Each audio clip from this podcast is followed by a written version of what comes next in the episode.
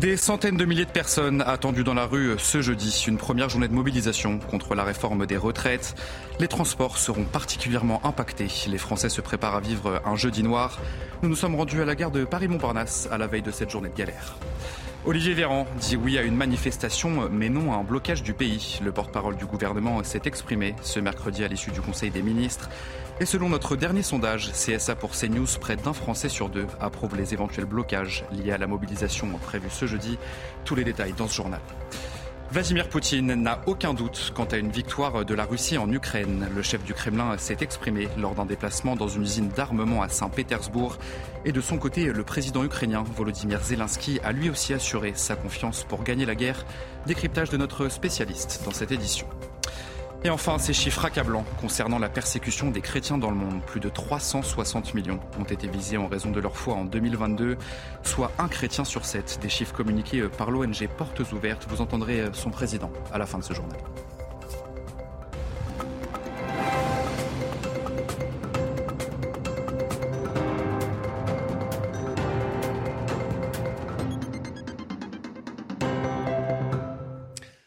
Bonsoir à tous, très heureux de vous euh, retrouver. Soyez les bienvenus dans l'édition de la nuit. La France s'apprête donc à vivre euh, un jeudi noir. Les syndicats entament leur bras de fer avec le gouvernement.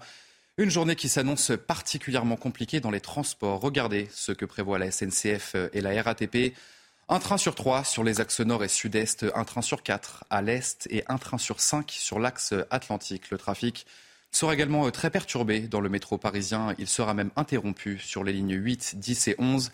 Concernant maintenant euh, les RER, e il faut prévoir un train sur deux aux heures de pointe. La galère a déjà commencé pour les usagers de la SNCF. Euh, les Français se préparent donc à vivre une journée très compliquée ce jeudi.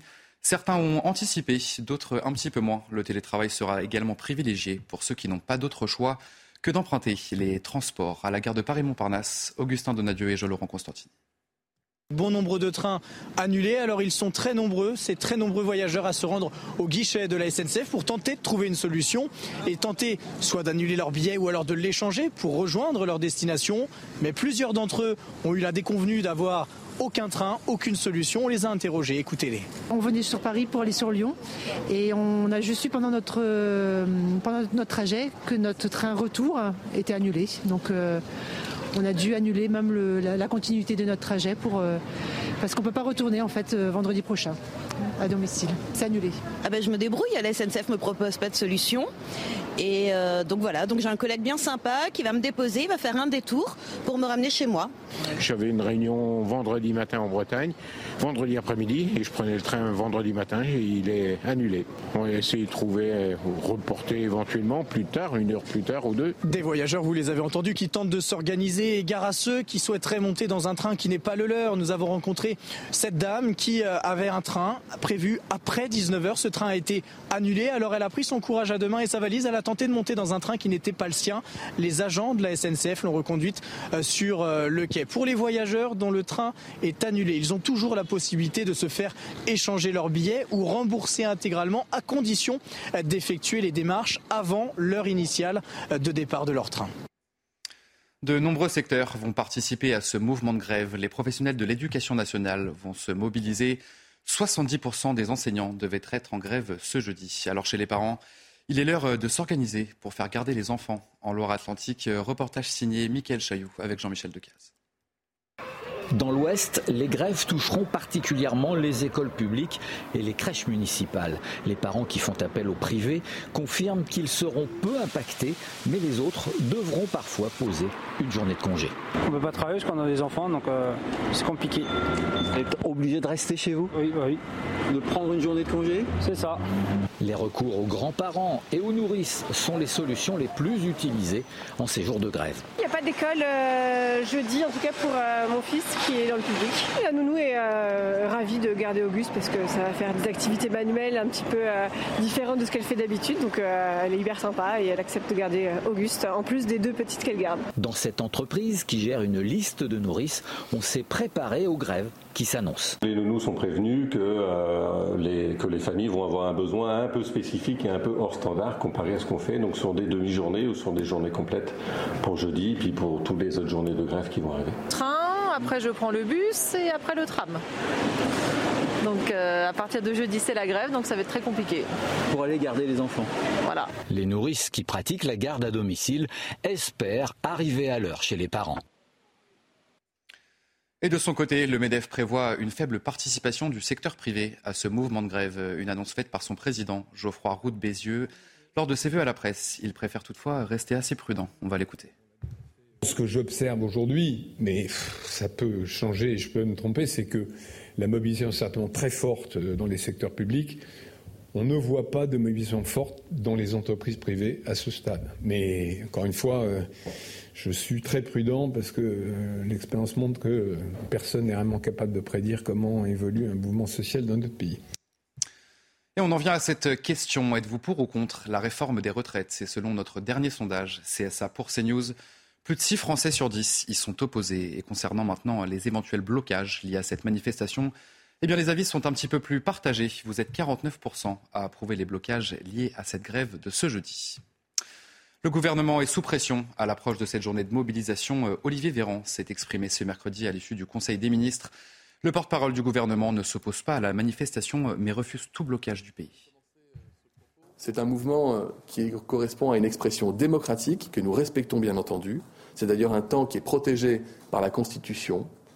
Et parce que je connais ce sens des responsabilités, parce que je connais le quotidien très éprouvé déjà des Français, nous espérons que cette expression populaire ne se transformera pas en blocage. Être capable de contester, de manifester, de débattre, oui. Bloquer le pays et bloquer le quotidien des Français, non. Et puis on va regarder ensemble à quoi va ressembler le parcours de cette manifestation dans la capitale. Le cortège s'élancera à 14h de la place de la République dans le 11e arrondissement. Les manifestants prendront ensuite la direction de la place de la Bastille avant de terminer place de la Nation. Une manifestation qui devrait prendre fin aux alentours de 19h ce jeudi soir. Et pour assurer euh, la sécurité lors de cette manifestation, 10 000 policiers et gendarmes seront mobilisés dans toute la France. Ils seront 3 500 dans la capitale. 39 unités de forces mobiles seront également déployées à Paris. Et toujours en marge de cette mobilisation, des élus sont menacés de coupures d'électricité. La fédération CGT des mines et de l'énergie envisage des coupures ciblées contre ceux qui soutiennent la réforme des retraites. Et par ailleurs, la permanence d'un député de Gironde a déjà été taguée. Régine Delfour la retraite avant la retraite ou encore jeune au boulot, boomer en talasso.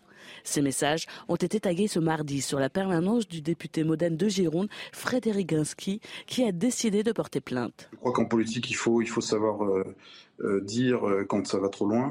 voilà, il faut savoir fixer des limites et, encourager et valoriser notre état de droit qui, existe dans une démocratie. La police fera son travail et j'espère que de tels faits euh, bah, ne, se, reproduiront pas. Dès lundi, la Fédération CGT des mines et de l'énergie, par la voix de son secrétaire général Sébastien Mesplier, a menacé des coupures ciblées contre les élus qui soutiennent le projet de la réforme des retraites.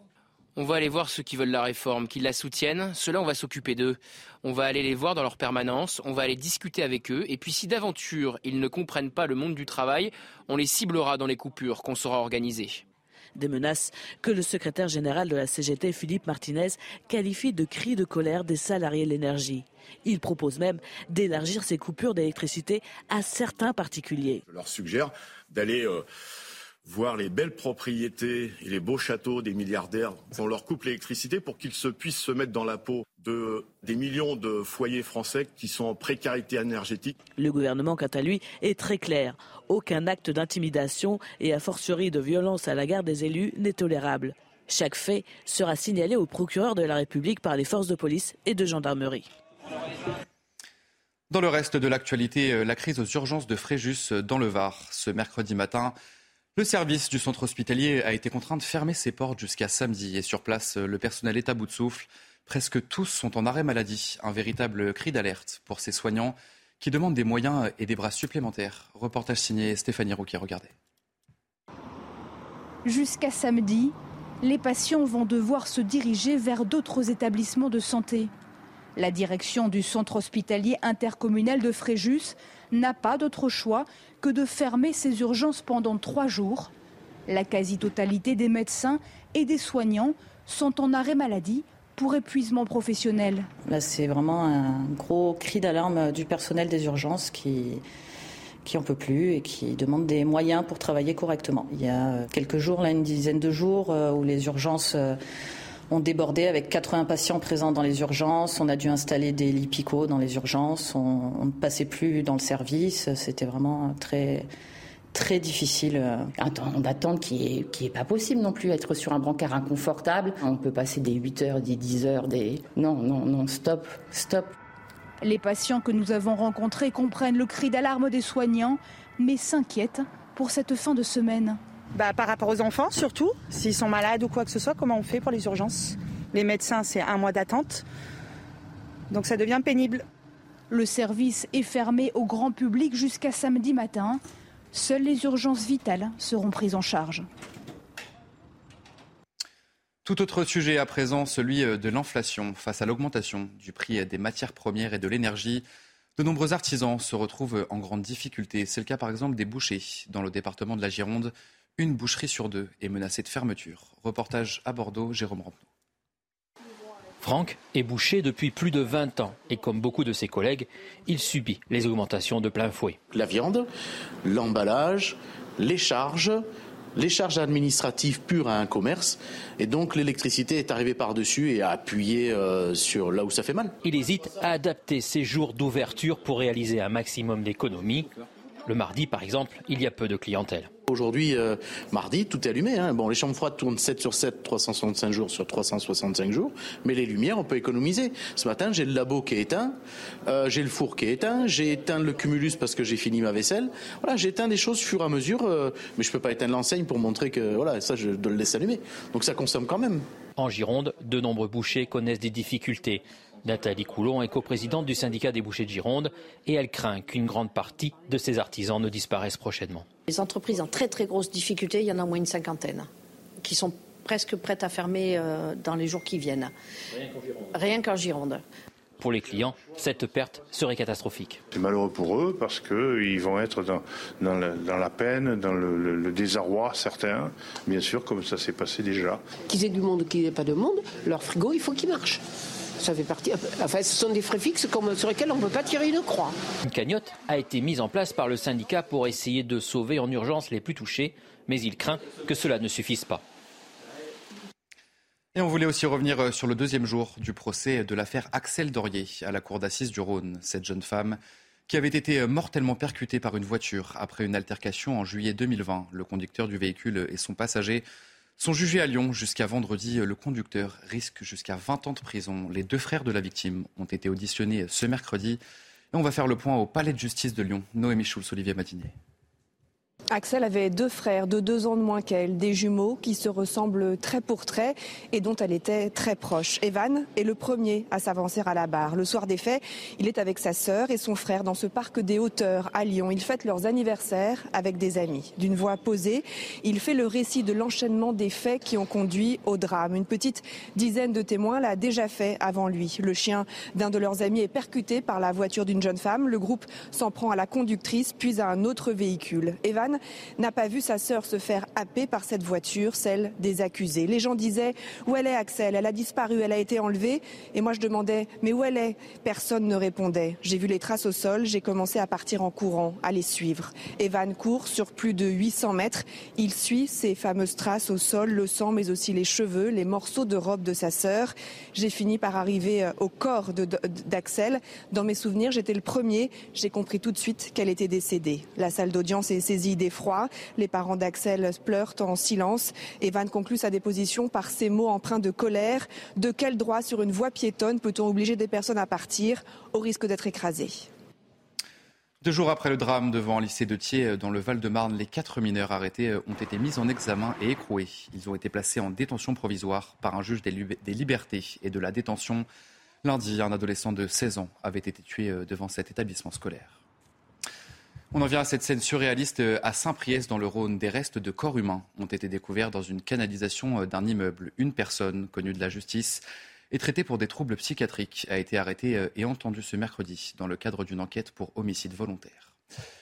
Direction l'Ukraine à présent où un hélicoptère s'est écrasé près de Kiev ce mercredi matin. Au moins 14 personnes sont décédées dont le ministre ukrainien de l'Intérieur alors qu'il se rendait sur la ligne de front 25 autres personnes ont été blessées. Le président américain Joe Biden pleure les victimes de cette, je cite, tragédie déchirante. Et alors que l'Ukraine est endeuillée par ce crash et par les bombardements de ces derniers jours, Vladimir Poutine et Volodymyr Zelensky ont tous les deux exprimé leur confiance pour gagner la guerre. Les précisions de notre spécialiste Harold Iman. En visite dans une usine d'armement à Saint-Pétersbourg, Vladimir Poutine a exprimé sa confiance dans sa victoire grâce à l'unité du peuple, au courage et l'héroïsme des soldats et à l'industrie militaire russe. Il n'a pas mentionné le recours à des bombardements massifs ni le rôle croissant des mercenaires du groupe Wagner. Le président Zelensky, quant à lui, a parlé par visioconférence au sommet de Davos, en Suisse, ce mercredi. Très atteint par le crash mortel, Zelensky a surtout plaidé pour la livraison de systèmes de défense antiaérienne et de chars de combat occidentaux, rappelant que les Ukrainiens défendaient toutes les démocraties.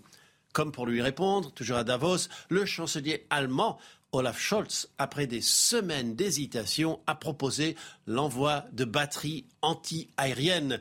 Et le secrétaire général de l'OTAN, Jens Stoltenberg, a exhorté tous les États membres de l'Alliance à envoyer en Ukraine les armes conventionnelles les plus avancées.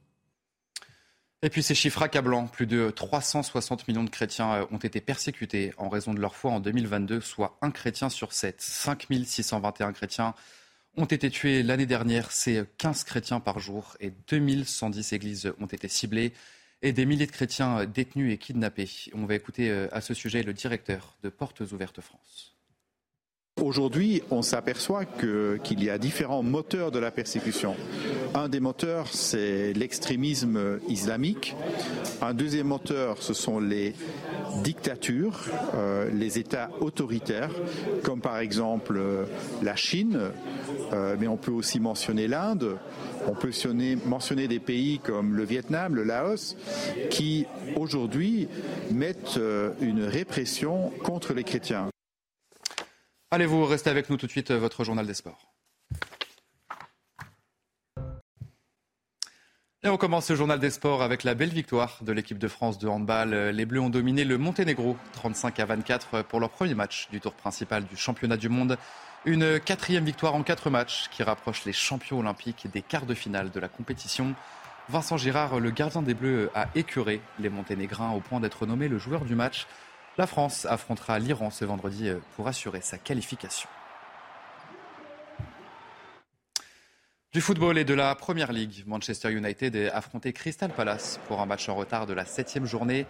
Et les Red Devils ont concédé le match nul, un but partout face aux hommes de Patrick Vieira. Le Portugais Bruno Fernandes inscrit le premier but du match juste avant la pause, alors que Manchester United pensait tenir sa sixième victoire de rang. Olise égalise d'un magnifique coup franc. Vous le voyez à l'antenne, ce coup franc, un match nul qui laisse les coéquipiers d'Anthony Martial à la troisième place, à 8 points du leader Arsenal. Et c'est l'événement de la semaine en sport. La NBA est à Paris. Ce jeudi, les Pistons de Détroit affrontent les Chicago Bulls à 21h. Et ça sera un match à suivre sur Canal+, une fête du basketball en France, trois ans après le dernier match NBA à Paris. Et pour Kylian Hayes, le meneur français né en Floride, la rencontre sera encore plus spéciale. Ça fait bizarre de revenir là en pleine saison. Du coup, c'est vraiment une chance qu'on soit là et ouais, ça fait du bien de rentrer à la maison un peu pour avoir ma famille et euh, voir mes amis aussi. Quand j'ai grandi, il n'y avait pas de match euh, comme ça qui était à Paris. Je crois que c'est il y a trois ans, ils ont fait le premier match comme ça. Du coup, ouais, c'est vraiment une chance de pouvoir euh, avoir mes proches qui n'ont pas pu me voir jouer depuis que je suis parti de France. ça fait déjà quelques années. Du coup, ils peuvent venir me voir et c'est vraiment un plaisir pour moi de pouvoir les avoir dans les tribunes. Pour l'instant, il n'y a, pas, a pas de pression. Parce que je sais que comment ça va être organisé, on va se croire qu'on est aux États-Unis à un match NBA. C'est juste que les supporters seront français et puis ouais, c'est ça la plus grosse différence. Allez, on va parler un petit peu de tennis euh, et l'élimination du tenant du titre à l'Open d'Australie, Raphaël Nadal. s'est incliné en trois petits sets face à l'Américain Mackenzie McDonald. L'Espagnol euh, a subi une nouvelle blessure. Alors cette question, est-ce que c'est la blessure de trop? Grégory Petitjean. Un au revoir qu'il espère ne pas être un adieu. Raphaël Nadal, blessé à l'aine, a été contraint de quitter prématurément l'Open d'Australie face au 65e joueur mondial. Une nouvelle fois trahi par son corps à 36 ans, l'homme aux 22 titres en Grand Chelem semble accuser le coup. tough moments, nah, I mean that's another another one. I just uh, can't say that I am not destroyed mentally at this time because I will be lying. So uh, yeah, it's it's it's hard. Champion here. Uh, I didn't want to leave the court uh, with a retirement. Better like this at the end. I lost. Nothing to say.